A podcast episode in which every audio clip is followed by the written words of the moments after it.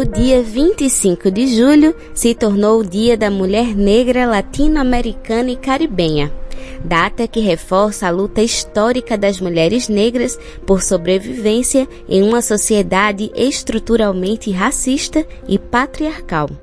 A data foi instituída em 1992 a partir de um encontro realizado em Santo Domingos, na República Dominicana, onde centenas de mulheres discutiram sobre machismo, racismo e formas de combatê-los.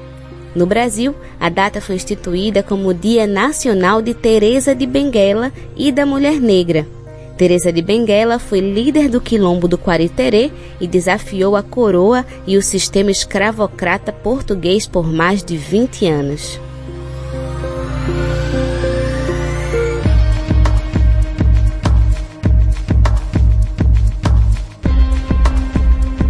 Eu sou Yale Tairine e está começando mais uma edição do programa Prosa e Fato.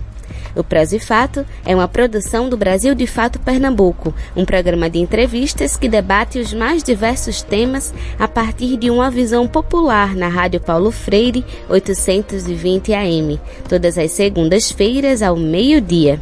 Você pode ouvir também na Rádio Brasil de Fato e nas principais plataformas de streaming, como Spotify e Google Podcasts. Prosa e Fato uma visão popular sobre o mundo. O programa de hoje vai se dedicar a falar sobre a luta organizada das mulheres negras, quais as demandas, quais as pautas reivindicadas e a importância de permanecer em luta. E vamos começar o programa de hoje conversando com Mônica Oliveira, membro da coordenação da Rede de Mulheres Negras de Pernambuco. Bem-vinda ao Prosa e Fato, Mônica. Para começar, fala mais sobre como é que surge a Rede de Mulheres Negras e a partir de quais demandas. A rede, ela surge a partir do processo da Marcha Nacional de Mulheres Negras, né? A Marcha Nacional de Mulheres Negras é um processo que começou em 2011, e uma Bentes do Sedenta do Pará fez a proposta. A gente devia fazer uma marcha de 100 mil mulheres negras para Brasília. É, isso foi no Encontro Internacional em Salvador, em 2011. Né? Eu estava no governo com Luísa Bairros, e a partir daí o movimento de mulheres negras começou a construir a marcha. Eu fiquei por dentro do governo federal com a responsabilidade que me foi dada pela ministra Luísa Bairros de fazer o diálogo entre a CEPIR e, e o movimento, né, nessa construção da marcha, e nós ficamos de 2011 até 2015 construindo isso. Um dos principais resultados do processo da marcha é justamente o fortalecimento de organizações de mulheres negras pelo país inteiro e estimular o surgimento de novas organizações. Então, um dos principais resultados da marcha não foi nem ter entregue um documento à presidenta Dilma, ao Congresso e tal, mas foi justamente dar esse boom no movimento de mulheres negras nacionalmente. E a rede, ela é parte desse processo, ela surge desse processo, né? Quando a gente foi para Brasília com a marcha, que foi 18 de novembro, né, 2015, quando nós voltamos, a maior parte das mulheres que estavam envolvidas começaram a dizer para nós, né, nós éramos as pessoas de referência de articulação, eu, Piedade Marques, Rosa, Ivane Arantes, Nós Só Esse Corpo e tal. Começaram a dizer, ó, a gente quer continuar, a gente quer continuar, quer continuar, assim, bom, continuar como, né? E a ideia era, temos que ter uma organização de mulheres negras aqui em Pernambuco, né? É, vamos criar alguma coisa, tal. E aí nós começamos isso, nós fizemos um seminário de, de avaliação da marcha em dezembro de 2015, e aí, em 2016, nós fizemos vários encontros construindo a rede né, é, definindo que tipo de organização a gente queria ser, né, é, foi até interessante a escolha do nome, porque eu dizia o tempo todo, gente, rede é um conjunto de várias organizações, não vamos chamar de rede, não, porque o que a gente está construindo é uma organização, não é uma rede, mas a mulherada toda queria o nome rede, né, rede, não, tem que ser rede, Moniquinha, tem que ser rede, a gente gosta mais de rede, e aí eu trouxe tudo quanto é conceito, conceito de articulação, de coletivo, de organização, de rede, para distinguir assim, mas é, acabou que ficou rede mesmo, mas nós nem somos uma, uma novidade nesse sentido. A Rede Mulheres Negras do Paraná é exatamente a mesma coisa, é uma rede de mulheres, não de organizações. Então, a rede surgiu nesse processo, né? Nós começamos a atuar como rede em 2016, né? Fizemos um processo longo, pedagógico mesmo, de construir o que é que se queria, né? Para para todas termos certeza do que é que nós estávamos criando, com o que estávamos nos comprometendo. Então, ela surge muito nisso, né? E de uma demanda é, de duas mãos, né? Primeiro, uma demanda pelo ativismo negro, né? Pernambuco tem uma tradição de ativismo negro, né? Tem uma tradição conhecida nacionalmente, né? Mas nos últimos anos a gente sentia isso, né? Faltavam organizações né, de maior consistência política e tal. Então, a rede surge atendendo a isso. Várias de nós queríamos uma organização para atuar e não tinha, né? É, e as que existiam não, não eram de acordo com os nossos critérios. E, por outro lado, uma demanda permanente das condições de vida da população negra, né? Sim, é necessário disputar a política pública, disputar o Estado, enfrentar a violência, né, organizar, articular as mulheres para fazer defesa de seus direitos e tal. Então, é isso, o desejo de várias militantes de ter uma organização para atuar e a realidade das condições de vida da população negra que demanda né, incidência política. Bem, como você disse, a rede não é uma rede de organizações, mas uma rede que aglutina diversas mulheres negras de vários contextos, de vários lugares. Como é que vocês se organizam? Então, a rede tem um perfil que ele é de uma riqueza muito grande, de um desafio muito grande ao mesmo tempo. Né? A rede é muito diversa. Ela é diversa em vários sentidos, né? Ela, ela tem uma diversidade, por exemplo, etária. Você tem menina de 20, Flora Rodrigues, por exemplo. Flora entrou na rede com 13 anos, né? Eu até dizia, minha gente, o que é que um adolescente de 13 anos vai fazer no meio desse monte de mulher adulta, cara? Ela vai achar um saco mas ela queria muito e ela ficava insistindo com a mãe dela, com Vera, né, que queria ir para a rede, queria ir para a rede, e Vera insistindo com a gente. Acabou que Flora foi, Flora é um, Flora é um orgulho para nós, né? Flora se constituiu como uma ativista, artista, né? Então você tem Flora, né? E você tem Dona Severina de Passarinho que tem 76 anos. E nesse nesse assim entre uma e outra você tem um espectro todas as faixas etárias, de 20, de 30, de 40, de 50, tal. Você tem uma diversidade etária, você tem uma diversidade profissional, você tem desde trabalhadoras domésticas, tem doutoras, tem profissionais liberais, tem empreendedoras negras autônomas, né? Você tem todos os tipos. Você tem uma diversidade de escolaridade, né? Você tem uma diversidade como é que eu posso dizer assim, de perfis de mulheres sobre vários aspectos, né? Tem lésbicas, tem bissexuais, né? Apesar de ter uma maioria hétero, mas a gente tem uma presença forte de mulheres lésbicas, né?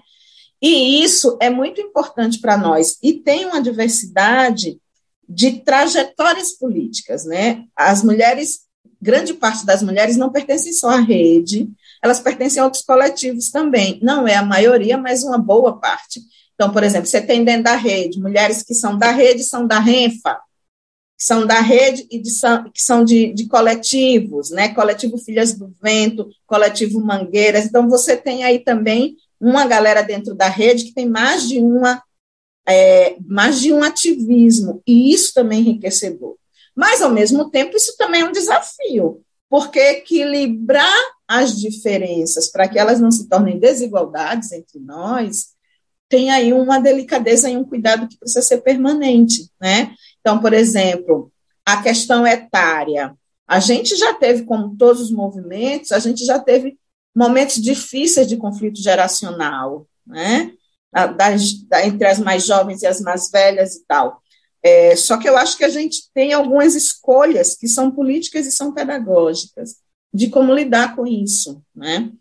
A gente enfrenta, né? Então, assim, choro, ranger de dentes, grito, fala alto, não sei o quê, mas a gente enfrenta o conflito, porque a gente entende que a gente se fortalece quando a gente, quando a gente enfrenta e a gente consegue construir pactos e, e se respeitar. Então, acho que essa diversidade de perfis ela é muito importante para nós. A rede se organiza hoje com quatro, com quatro, a gente chama de núcleos, né? Quatro núcleos. Um núcleo na região metropolitana, que tem, eu acho, sete municípios, pessoas, né, de sete municípios. A gente tem um núcleo no sertão, em Petrolina, que está num momento um pouco de baixa, né? Nós estamos retomando, após a pandemia, retomando estratégias de fortalecimento no interior, né?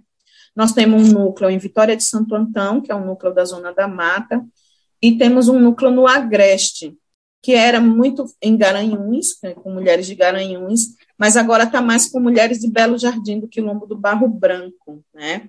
Então, assim, a gente tem uma dimensão estadual, mas nitidamente ainda num processo de fortalecimento, né? Pensando nas lutas que vocês constroem na rede de mulheres negras, mas também nos demais espaços de articulação, quais são as principais demandas, pautas de luta das mulheres negras nesse momento? Olha, é, a rede tem hoje uma, um grau de articulação estadual, regional, porque nós fazemos parte da Rede Mulheres Negras do Nordeste e estivemos na coordenação dessa rede por quatro anos. É, e nós fazemos parte também de articulações nacionais, né, como a Articulação de Mulheres Negras Brasileiras, a MNB, e a Coalizão Negra por Direitos, né. E aí a gente, a gente mantém nossa agenda de lutas unificada nesse, olhando para esse nível local, mas olhando também para esse nível macro, nacional, né. Então, algumas questões são hoje fundamentais, né. A primeira delas é o enfrentamento à violência, né. O Brasil é um país que tem um grau de violência racial muito significativo. Né? O Brasil é um país que tem uma sociedade muito violenta. Né? E contra nós, mulheres negras, é isso, você já sabe, você é um ativista, né? Contra nós, mulheres negras, se somam várias violências, né? Então, você tem a violência doméstica, que nós somos, nós somos aquelas que ocupam os piores indicadores em todos os tipos de violência. Quando você pega as estatísticas do Atlas da Violência, por exemplo, na violência sexual, na violência doméstica, na violência patrimonial, né, na, na, violência na rua também, são sempre as mulheres negras que estão nos piores índices, né. Tem uma violência que passou a ser tratada de forma mais, mais contundente mais recentemente, que é a violência política de gênero, né, e aí a gente acompanha aí pelo país todo como parlamentares, candidatas, dirigentes negras têm sido profundamente violentadas em seu cotidiano de atuação, né? então a violência política de gênero que quando cruza com raça é sempre pior, né? Então, a violência é, uma, é, um fator fundamental no cotidiano da gente. O extermínio da juventude negra, né? A perda dos nossos homens, nossos filhos, nossos companheiros, nossos irmãos. Isso é uma luta né, que eu costumo dizer para as pessoas. Quando as pessoas vêm tratar isso como pauta nova, né? Digo, gente, faz 40 anos que o movimento negro fala sobre isso nesse país. 40 anos, né? O MNU, que é uma das organizações mais importantes, se não a organização historicamente mais importante nesse país, o MNU foi criado a partir de uma situação dessa, foi o assassinato de Robson Silveira da Luz, numa delegacia. Então, assim, é, a gente fala sobre isso há 40 anos. O fato de alguns movimentos sociais terem incorporado essa pauta agora não significa que ela seja nova. Respeita a luta da gente, né? Depois da violência, acho que uma coisa fundamental é a questão da, das condições de vida, né? É, a pandemia aprofundou desigualdades que já existiam, mas a, aprofundou num grau muito pesado, né? Agudizou a, a situação de extrema pobreza, a fome, um país que tem 33 milhões de pessoas em situação de insegurança alimentar, em situação de fome, isso é um dado escandaloso. Isso é um dado escandaloso, né? E aí a gente tem essa sociedade brasileira em que boa parte convive com indiferença diante desse escândalo. Então, na minha opinião, a luta hoje pela disputa do Estado, a disputa pelo Estado é uma luta fundamental das mulheres negras, né? Nós estamos num país em que o Estado está ocupado por fundamentalistas, conservadores, misóginos, racistas, né? Então, nós estamos disputando o Estado com essa elite branca racista e misógina, né? E essa, essa disputa ela está mais difícil na última década, bem mais difícil. Então, essa é uma luta fundamental, porque quando a gente disputa o Estado, a gente está disputando política pública também. A gente está disputando modelo de país, antes de mais nada, né? Porque a gente vive num país em que hoje o que a gente assiste é a implementação de um projeto de país, né? Essa elite fundamentalista, branca, racista né, e misógina tem um projeto de país e eles estão executando esse projeto. Estamos conversando com Mônica Oliveira, membro da Rede de Mulheres Negras de Pernambuco. Agora vamos para um rápido intervalo, mas voltamos já já para fechar nossa primeira conversa de hoje.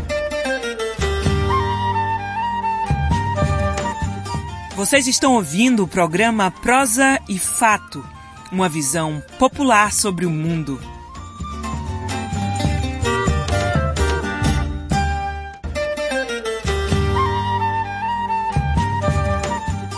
Voltamos a apresentar o programa Prosa e Fato, uma visão popular sobre o mundo. Estamos de volta com o programa Prosa e Fato para continuar nossa conversa com Mônica Oliveira. Mônica, no mês de julho, vários coletivos, movimentos e organizações de mulheres negras promovem o que ficou sendo chamado de Julho das Pretas. Então conta pra gente como é que surge essa iniciativa e com qual intuito. Então, o Julho das Pretas foi criado pelo Odara, né, de Salvador, o Instituto da Mulher Negra de Salvador, o Odara. E é, a partir daí ele foi assumido pela, pela Rede Mulheres Negras do Nordeste, e o Júlio já começou com logo nos primeiros anos, com uma dimensão de Nordeste, né? E depois ele tomou uma dimensão nacional. Hoje a gente tem uma programação de Julho das Pretas que tem vários lugares do Brasil que inscrevem atividades para fazer parte dessa programação de Julho das Pretas, né? É, Luísa, quando estava viva ainda, Luísa Bairros, Luísa dizia para a gente, gente, o Julho das Pretas tomou a dimensão de um novembro das mulheres negras porque o novembro sempre foi esse mês para nós de movimento negro, né, um mês de muita intensidade, muito debate, muita. A gente dizia, meu Deus, a gente vai sobreviver a esse novembro, muita coisa para fazer. E aí o Júlio tomou essa dimensão também, né? É, aí virou isso, né? É o novembro das mulheres negras, tem uma dimensão semelhante hoje. É muito importante né, essa afirmação das mulheres negras no Júlio. O Júlio das Pretas chega como um, um espaço-tempo, né, um espaço-tempo de, de fazer protesto, de fazer denúncia, mas também de celebrar, né, de celebrar a estética negra, de afirmar beleza negra, né, porque o tempo todo você percebe, quando você olha na, nas programações várias, né, você percebe como isso se compõe, né? Os vários debates temáticos, né? As várias situações de denúncia, mas também festa, festivais, né? É, muita coisa com cultura negra feita pelas mulheres, né? Então, acho que hoje o Júlio é para nós um, um, um espaço-tempo precioso né? de fortalecimento, de ampliação, porque a cada ano outros coletivos se incorporam, outras mulheres chegam, né? Chegam com seus talentos, chegam com suas competências, chegam com suas questões também para sacudir, né? Eu acho que ele é um espaço-tempo em que, por exemplo, a troca geracional é maravilhosa, sabe? Que aí de repente tá a gente, tá eu, eu e eu e quem, meu Deus, que era eu e Sueli, eu e Sueli Carneiro no, no Festival Latinidade, uma coisa assim, a gente conversando sentadas lado a lado. E aí ela dizia: mas, Mônica, que negócio é esse de afrofuturismo? Essa galera vem com cada coisa. Eu digo, eu não sei o que é ainda não, vice, vamos lá ver o que é. Né? Então, essa coisa assim, afrofuturismo, afro não sei o que e tal. E para nós é muito interessante, porque oxigena, sabe? Traz novas ideias, traz novas coisas para a gente. Então, eu acho que o Júlio é isso, sabe? É, esse ano nós da rede estamos numa programação menos intensa, né? Porque a rede já chegou a fazer 20 atividades no Julho das Pretas. Né? Que eu digo, meu Deus do céu, mas hoje a gente está numa atividade. Hoje a gente tem um calendário mais, mais concentrado porque nós estamos em muitas outras. Então, tem as atividades próprias que a gente realiza e tem onde a gente está metida, né? Em parceria com outras organizações. Mas, especialmente por esse ser um ano de eleição e a rede está numa atuação muito intensa é, nas eleições, nos processos de fortalecimento de candidatas negras, a gente, é, esse ano, acho que nós temos um conjunto de atividades, são seis atividades, né, dentro da programação do Júlio das Pretas, né, mas é, é para nós, é, é um momento ímpar, né, estratégico demais. Então, para a gente fechar nossa conversa, Mônica, para esse dia 25 de julho, o que você acha que é possível celebrar, mas quais são os desafios que temos ainda? Como desafios, essas questões que eu trouxe para mim, elas são bem desafiadoras, né?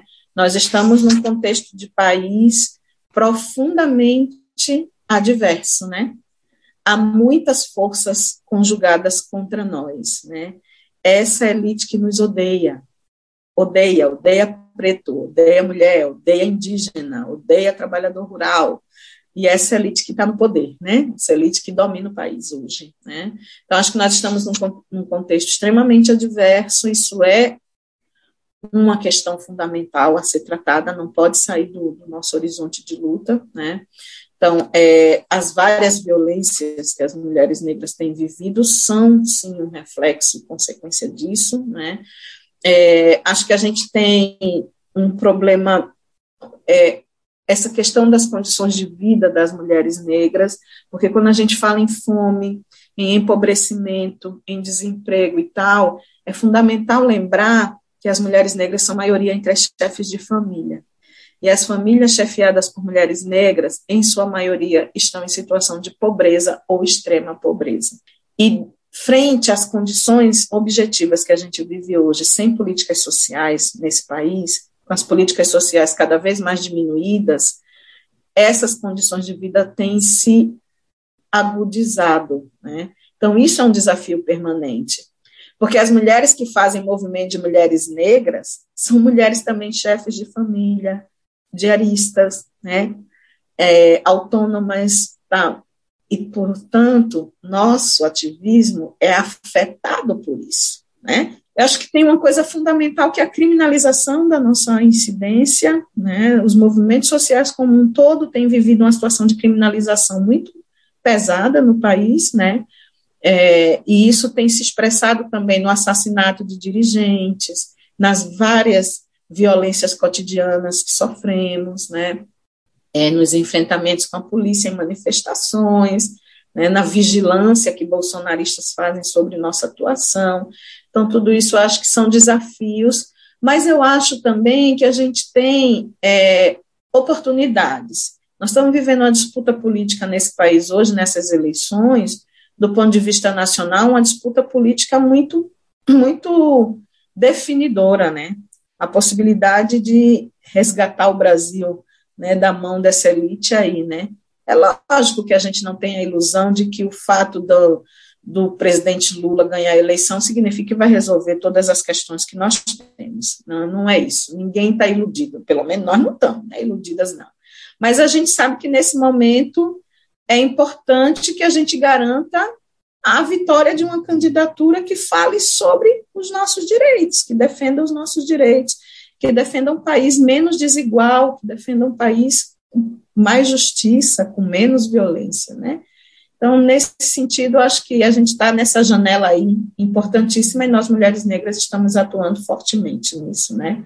Então, eu celebro isso. Eu celebro essa juventude maravilhosa que está aí dominando as redes sociais, disputando, disputando narrativas, disputando lugares, disputando a universidade, disputando o mercado de trabalho, disputando a comunicação. Gente como tu e a Lei, está aí nesse lugar, sabe? Então, assim, eu celebro essa juventude, eu celebro as mulheres da minha geração mais velhas, né? E as mais velhas que eu, que estamos na luta, ainda estamos aqui, vamos continuar aqui. Esse é o nosso lugar, a luta é o nosso lugar, sabe? Celebro o afeto entre nós, celebro a possibilidade da gente se cuidar, cuidar umas das outras, esse esses diálogos sobre o cuidado, a importância do cuidado, são coisas dessa geração e que a minha geração tem tem se, se somado a isso, né?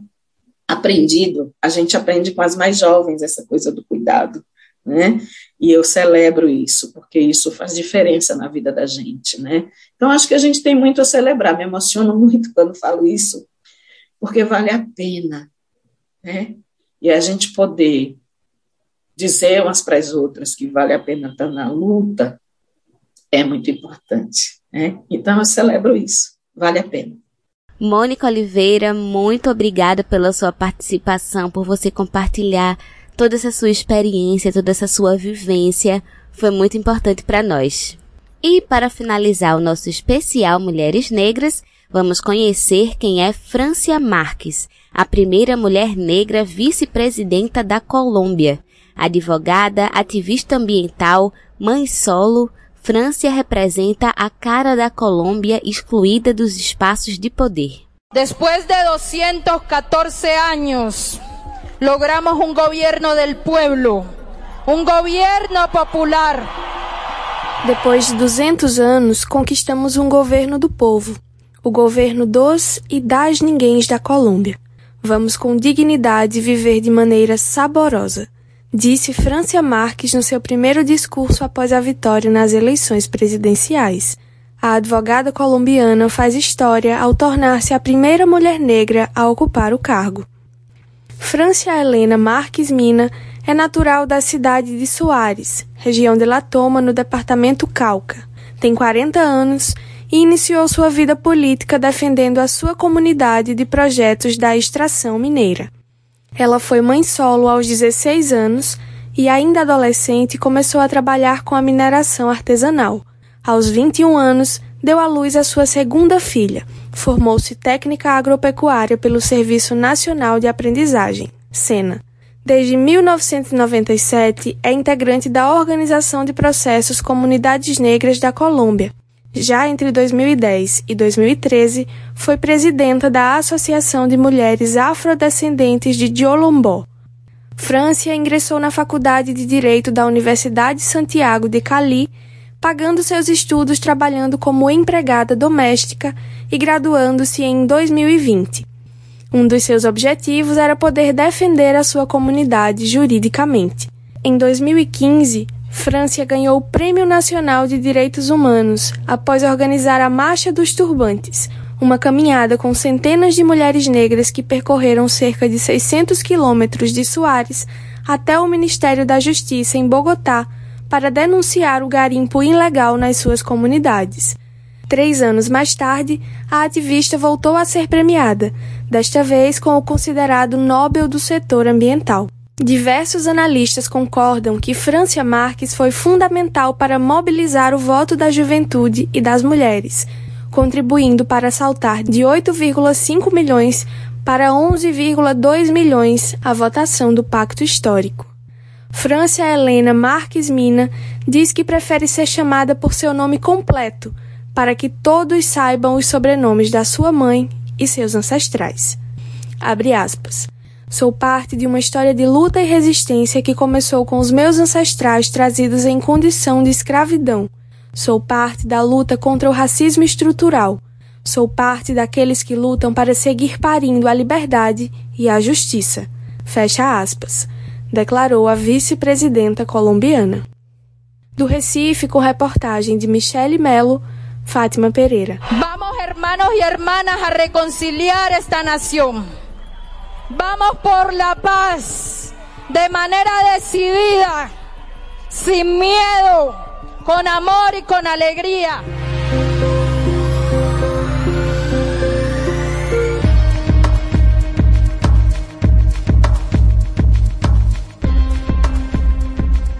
E se você quiser sugerir algum tema, fazer um comentário ou tirar qualquer dúvida sobre o nosso programa, você pode entrar em contato conosco pelo nosso telefone, que também é o nosso WhatsApp. Anota aí.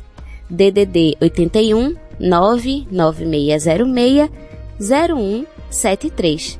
Caso prefira nos mandar um e-mail, o nosso endereço é prosaefato@gmail.com. Manda que eu vou adorar saber o que vocês estão achando.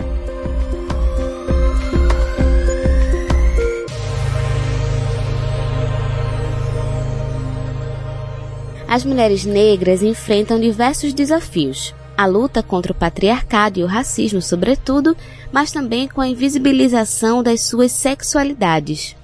Quais os desafios enfrentados pelas mulheres negras lésbicas e bissexuais? E qual a importância de se olhar para essa luta? Vamos trazer um outro olhar sobre o assunto, convidando Malu Aquino, coordenadora de comunicação do Candaces, Rede Nacional de Lésbicas e Bissexuais Negras Feministas. Olá, Malu, seja bem-vinda ao Pros e Fato. Para começar, eu gostaria que você falasse mais sobre o Candaces, qual o intuito, como é que vocês se organizam. Então, Yale, boa tarde. É, nossa rede surgiu há 15 anos, em 2007, na, na cidade de Curitiba, no Paraná. É, nós acabamos de fazer um encontro de 15 anos, temos um, uma, uma carta de princípios que direciona para onde a, a, rede nacional de lésbicas e bissexuais negras caminha, né? É, sempre em conjunto com, com o feminismo. E aí, essa rede surgiu há 15 anos, trazendo a, a pauta da, da lesbianidade e das lésbicas negras. É, eu posso. E por que, e muitas. As indagações, por que é, o recorte racial com relação à, à lesbianidade? E aí eu trago um dado que eu acho que é, que é bastante. É, um dado que, que é muito forte e que, e que mostra a necessidade de ter essa discussão é, da lesbianidade com recorte de, de raça, que tem o, o dossiê do lesbocídio de 2017, e aí no dossiê a gente tem do, das mortes de, de lésbicas no ano de 2016, é, foi uma pesquisa da Universidade Federal do Rio de Janeiro, de algumas estudantes, é, 54% dessas lésbicas que foram assassinadas pelo fato de serem lésbicas através do, do que a gente coloca como lesbocídio, 54% de lésbicas eram lésbicas negras abaixo de 24 anos que não perfilavam o, o ideal do feminino. Então, esse dado mostra o quanto o, o, os nossos corpos de, de, de, lésbicas negras eles estão vulneráveis, sabe? A, a, a mídia hoje, quando trata da, da lesbianidade nas novelas, a gente trazendo para o cotidiano, são, são lésbicas padrões, são lésbicas brancas de classe média, sabe? Que tem aquela discussão em família. O que, o que é, foge muito, não que elas não existam, mas foge muito do, da realidade da comunidade, da, das lésbicas que, negras que, que estão nas comunidades, nas periferias.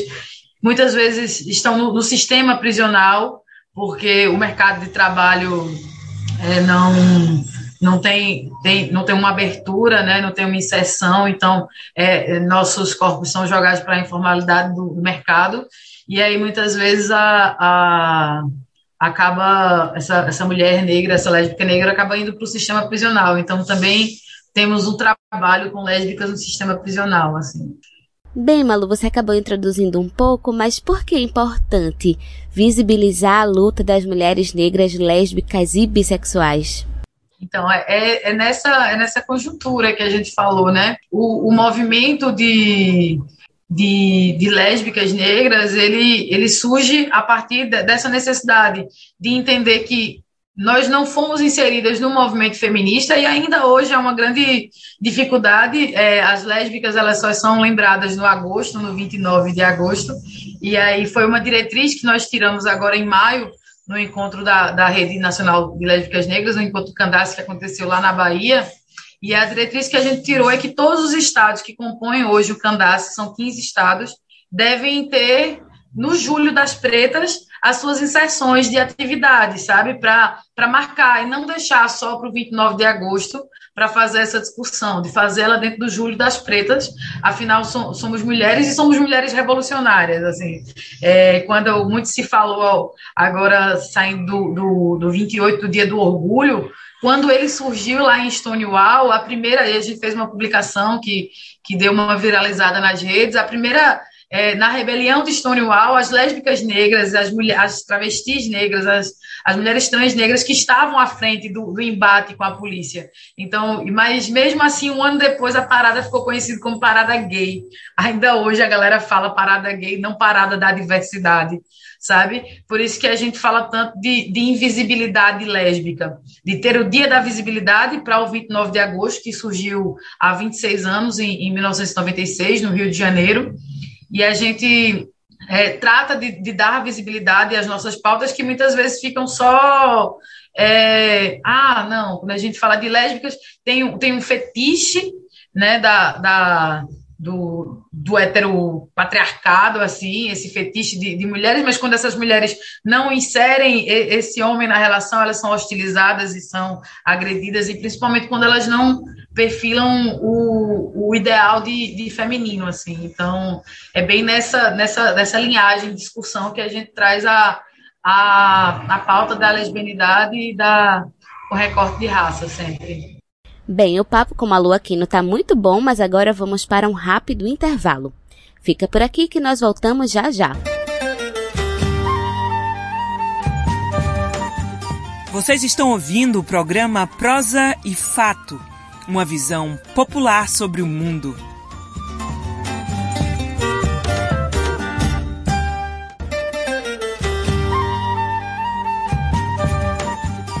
Voltamos a apresentar o programa Prosa e Fato, uma visão popular sobre o mundo.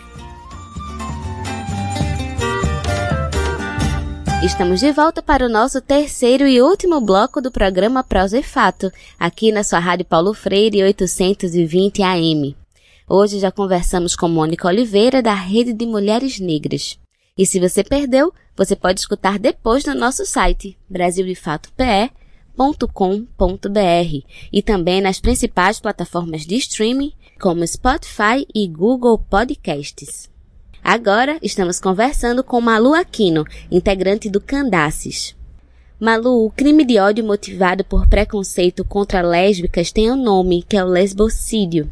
E segundo o dossiê do lesbocídio, que analisa dados coletados entre 2014 e 2017, houve um aumento de mais de 237% no número de casos.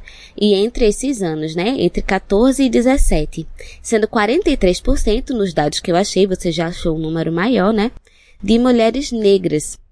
A que se deve esse alto número de lesbocídio e, sobretudo, contra mulheres negras? Traz muito do dessa desse lugar social que, que nós estamos inseridas, né?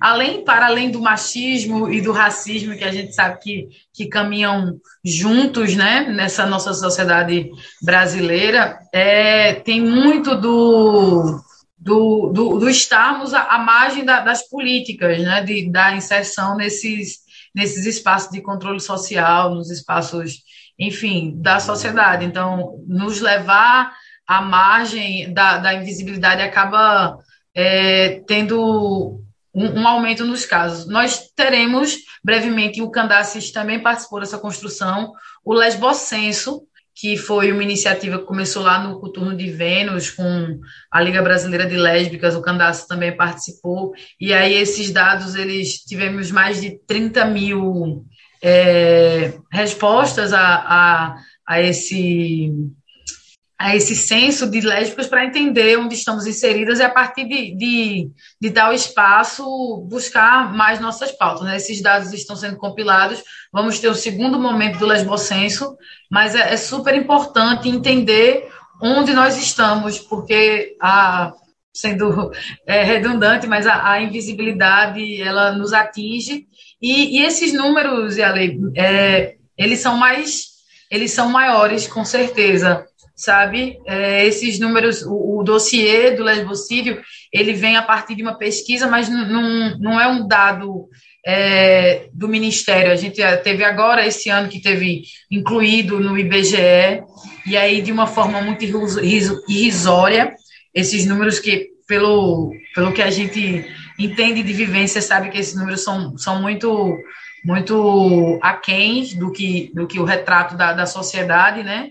Mas esses é, é super importante entender que esses números eles, eles ainda estão defasados, sabe? Essa, essa violência ela acontece cotidiana, cotidianamente. A ANTRA ela tem um, um trabalho de, de, levantamento, mas os corpos trans eles conseguem ser mais visibilizados do que os corpos lésbicos no, no, no que concerne a violência. Esse ano a gente já teve em Pernambuco mais do que todos os assassinatos de pessoas trans do ano passado, que, que foram 14, é, do ano passado inteiro. Nós ainda estamos na metade do ano e esse número já, já é esse já, já é tão grande.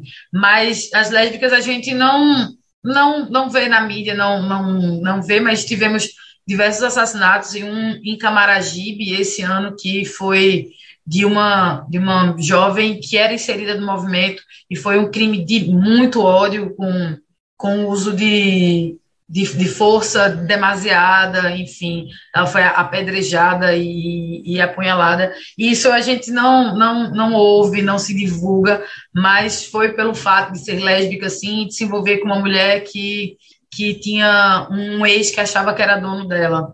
E aí, esses, esses números, eles não, não entram no sistema como lesbocídio, entram no máximo como um feminicídio, sabe? Ou, enfim, um assassinato por, por por outra, outra forma que, que o laudo se coloca. E aí da, da importância da gente ter é, a importância da gente ter levantamentos como o, o, o dossiê e o lesbocenso para entender como essa violência nos atinge. Então, agora voltando a falar sobre o Candaces, né?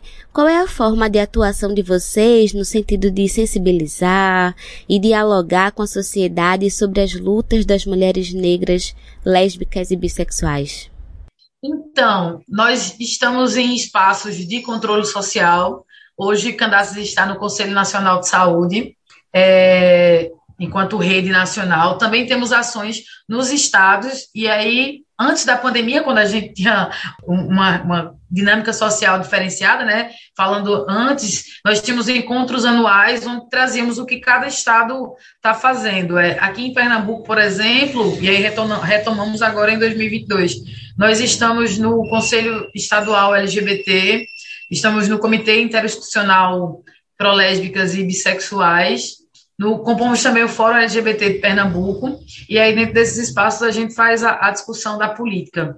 É, Para a ação do Júlio das Pretas, e aí eu já vou deixar é, registrado, nós teremos no dia 23 de julho, lá no terreiro de Mãe Denise, Denise Botelho é uma sacerdotisa negra lésbica, e aí nós teremos um encontro para tratar da questão da, da lesbianidade, das lésbicas negras de terreiro, né? Nossa, nossa função social nesse espaço de terreiro, que já foi uma construção muito matriarcal e hoje a gente vê uma desconstrução, um, um certo patriar, um certo movimento patriarcal, e aí a gente retomar esse lugar de, de fala e de frente nos terreiros, como é que a gente, enquanto rede, pode se colocar. A Candace surgiu em 2015, é, a maioria da, das integrantes que, que lançaram o Candace em 2015, não, desculpa, em 2007, 15 anos, né, é, eram sacerdotisas, e aí sacerdotisas negras, de terreiro, lésbicas, então...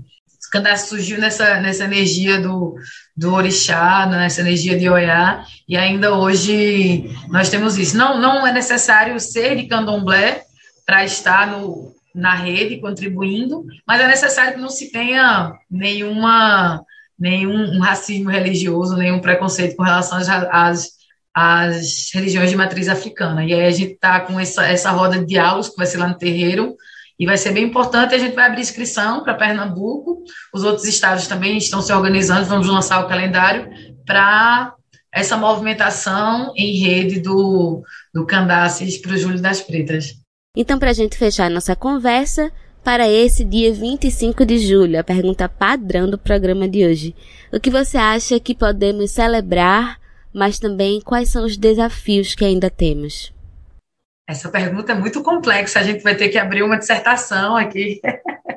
Não, vou, vou tentar resumir. Eu acho que temos, muito, temos que comemorar o bem viver, né? O estarmos vivos, o, o ter passado ainda está transitando nessa, nessa pandemia e, e estarmos juntas, mas também É, nós, os desafios que, que nós tenhamos é reconstruir esse, esse o nosso país, né, nossas pautas que, que acabaram regredindo tanto nesses quatro anos de desgoverno, né, e não vai ser em quatro anos, infelizmente, que a gente vai, vai retirar todo, toda essa, essa mácula, né, nós tínhamos um país onde as pessoas tinha esse racismo e as pessoas não se declaravam racistas, hoje as pessoas já se declaram racistas e LGBTfóbicas e, e acham e tem o respaldo do, de, do, do senhor que está na, na cadeira da presidência para agir dessa forma. Então, essa ideia, o,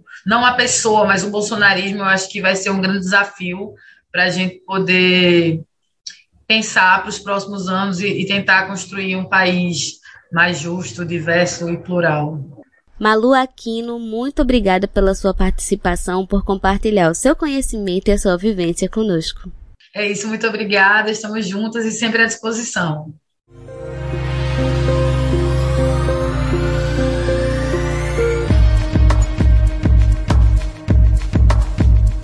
Estamos terminando o Prosa e Fato de hoje. Eu quero agradecer a sua companhia até aqui e se você tem algum comentário ou sugestão de tema, manda pra gente. O nosso e-mail é prosaefato@gmail.com.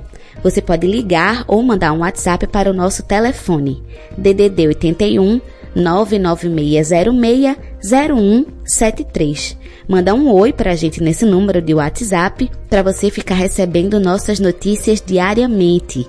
E segue também a gente nas redes sociais, no Instagram, no Twitter e no Facebook é arroba.